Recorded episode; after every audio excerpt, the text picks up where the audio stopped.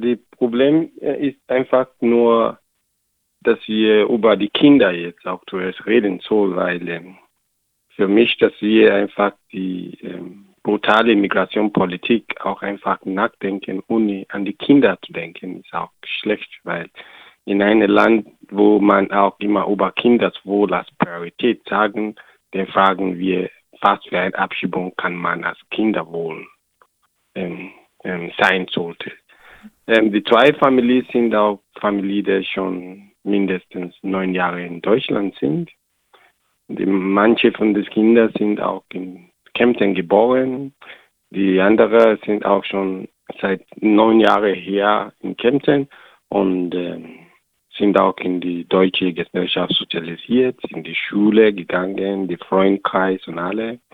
Dass man einfach so eine Gruppe von Kindern ausrichten, auch einfach aus dieser Gesellschaft, wo die auch geboren sind und wo die aufgewachsen sind, ist auch ähm, eine Trauer sozusagen.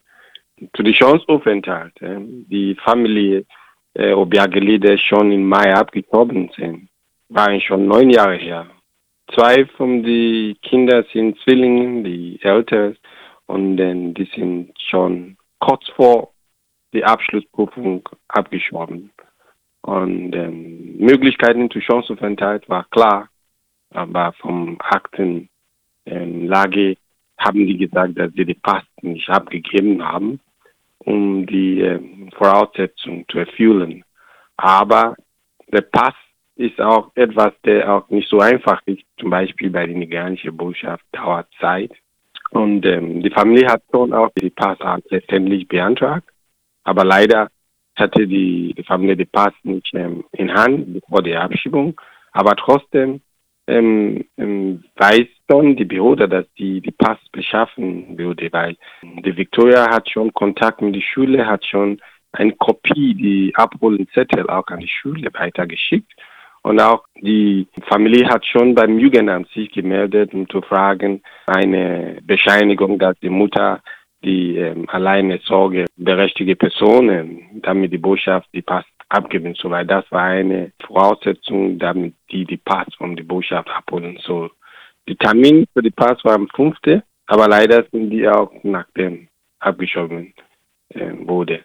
Und so, äh, was konkret ist, ist, dass äh, die Mutter überfordert ist. Man weiß das, sie hatte Angst, die ganze Zeit auch die Pass abzugeben, wie jeden und so. Aber das kann man auch berechtigt sagen, weil solange die Behörde sich diese Misstreuen nicht klären mit den Leuten, dann hatte die Leute immer Angst, weil es gibt Leute, die alles gut machen, die Pass abgeben, dann ist Abschiebung auch der nächste Schritt. Aber so, jede hatte Angst und die konnte das auch einfach nicht vermeiden. Und dann, was ganz wichtig war, dass Victoria schon vor Jahren in Kontakt mit der Behörde. Das heißt, eine 17-jährige alte Mädchen hat seit ungefähr 15 Jahren schon versucht, auch Kontakt mit der Behörde zu halten. Das heißt, sie muss auch für die Mama übersetzen. Sie muss auch mit der Behörde sprechen, telefonisch. Also die wissen schon, dass diese junge Mädchen auch versucht, auch die Mühe, geben die Mühe alle, damit sie einfach die Mitwirkungspflicht erfüllen konnte. Aber sie ist auch noch jung, sie konnte gar nichts unterschreiben. Die Mutter ist überfordert mit zu viel Angst jeden Tag. Und so kann man auch sehen, dass jetzt die kleine Mädchen hat viel auch gemacht. Und dass die Schuld von Mama, der überfordert ist, so nicht auf diese Kind auch zu treffen. Das ist die Frage jetzt. Aber ähm, dass die Z-Abi in Augsburg weiß schon darauf, dass diese Mädchen die Mühe gegeben haben seit mehr als ein Jahr und dass die Ausländerbürger in Kempten auch. Und dann am Ende haben die die Abschiebung durchgesetzt, ohne zu berücksichtigen, dass diese Mädchen auch hat versucht, alle zu machen, um einfach eine Rechte zu haben, was auch ein Schock auch ist, von dieser Fall von der Familie Bergeli. Denn von der zweiten Familie, der nach dem abgeschoben wurde, der junge Mann ist schon seit neun Jahren hier. Er hat zwei Jahre Berufsschule besucht mit Sprachkurs und er ist auch voll integriert wie die alle die Kinder auch so. Der möchte einfach hier auch eine Ausbildung machen, aber leider haben die ihm auch verbietet, dass er das nicht schaffen könnte wegen der Passbeschaffung. der Pass kommt immer wieder der Fall, dass in nigerianische Botschaft ist der Pass nicht einfach, was man hin, heute gehen und morgen kommen wieder raus. Für manche Leute dauert Jahre. Es ist auch schwer. Es gibt auch so viele Komplikationen auch zu diesem Pass beschaffen mit der nigerianischen Botschaft wie andere Länder auch. Aber er hat am Ende das geschafft. Dann hat er, hat er alles gemacht, die Pass abgegeben und trotzdem haben die ihm mit die gleiche Pass auch nach Nigeria abgeschoben. Das ist weiter die Mitteilen wieder. Und wenn die andere auch das nicht tut, dann ist immer auch eine Kumulation Tatsache für die Leute. Die Leute, die das wichtig macht, werden abgeschoben. Und dann bauen wir immer die Misstrauen auf innerhalb dieser Geflüchteten. So, so.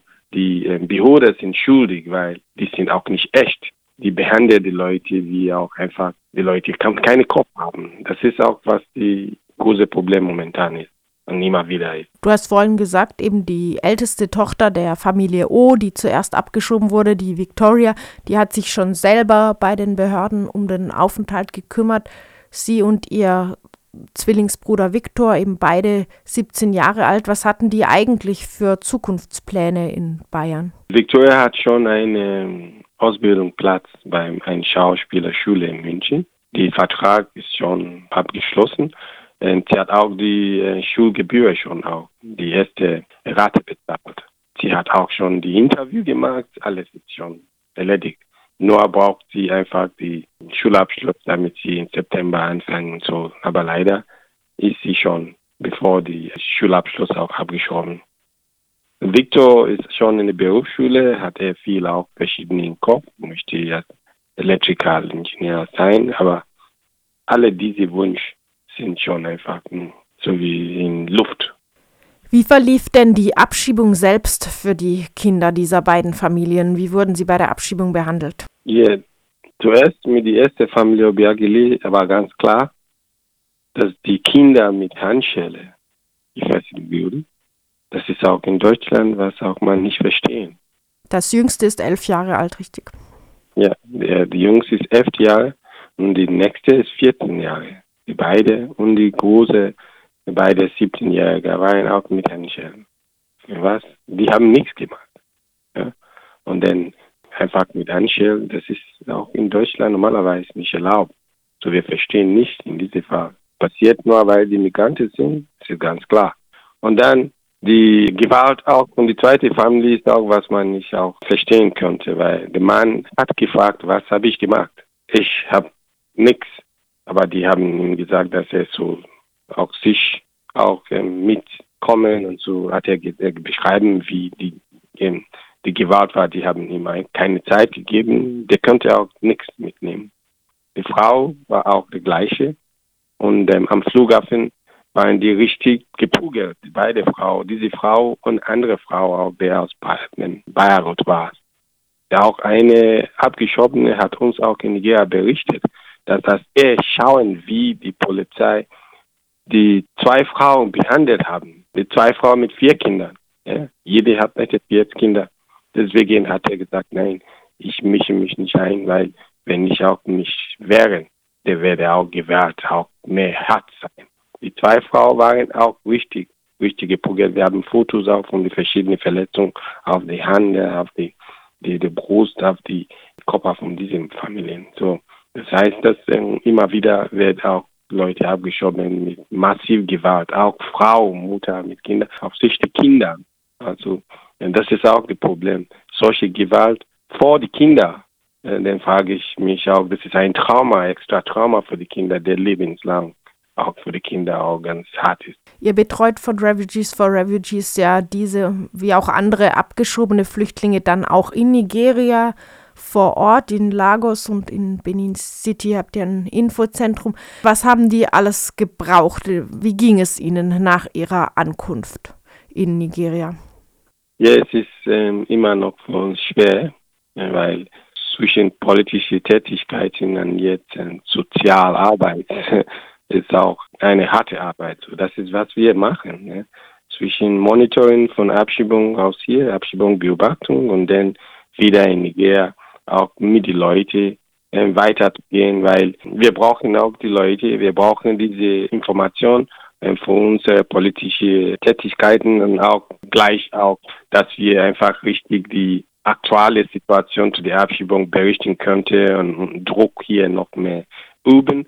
Aber gleichzeitig müssen wir die Leute helfen, weil die Leute einfach so zu lassen, ohne Hilfe kann man auch mit Leuten nichts machen. Das heißt, es ist auch eine Verantwortungssache, dass wir die Leute richtig unterstützen, damit wir einfach auch weiter richtige Informationen dazu haben. Man kann auch einfach Leute nicht fragen, wie es geht, in die ganze Abschiebemaßnahme, wenn man die Leute nicht unterstützen würde. Unsere Schutzwohnungen in Lagos ist äh, im Moment auch immer überbelegt, weil äh, die Kapazität ist auch ein bisschen jetzt zu eng, insbesondere mit dieser Familie mit Kindern kann man nicht mischen, Kinder, Mutter und dann mit jungen Männern auch so. Das ist auch das Problem. Jetzt ist überbelegt immer wieder. Deswegen müssen wir noch extra Zimmer kurzzeitig mieten, zum Beispiel in Nigeria nimmt das heißt Service Apartment. Auch ähm, hier, das kann man vergleichen als ähm, Ferienwohnung oder sonst und so. So, das ist auch die Lage, wo wir jetzt sind. Aber eine große Hut ist einfach nur, dass wir die Familie oder insbesondere die Familie nicht rauswerfen könnte. Das heißt, wir machen die gleiche, wie es hier passiert.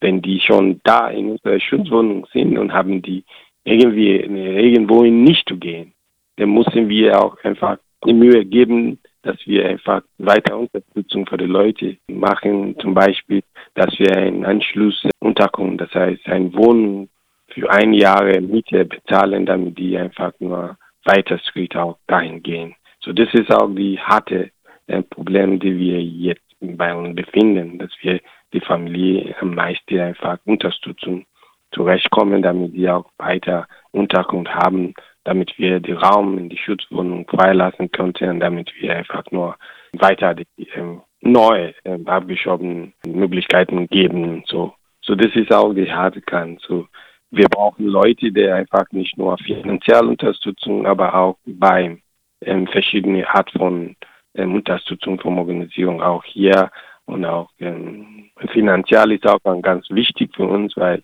ja, wir brauchen ähm, regelmäßig ähm, finanzielle Unterstützung, damit wir einfach nicht in diese Phase vom so wie spontan Spenden nicht äh, immer wieder äh, machen, weil es ist schwer und erreichen wir auch immer noch nicht viel.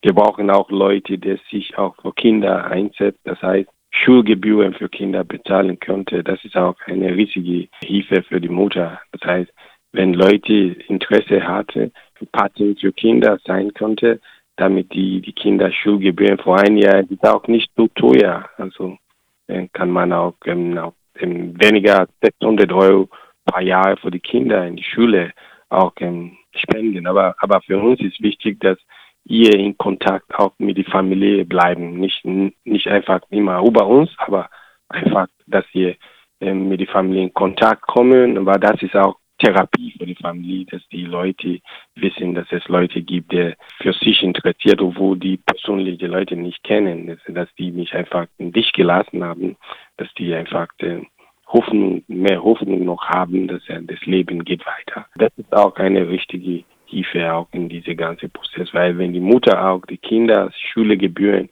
äh, nicht nachdenken müssen, dann könnte die langsam, langsam an den Dingen denken, damit die auch wieder Fuß fassen konnte.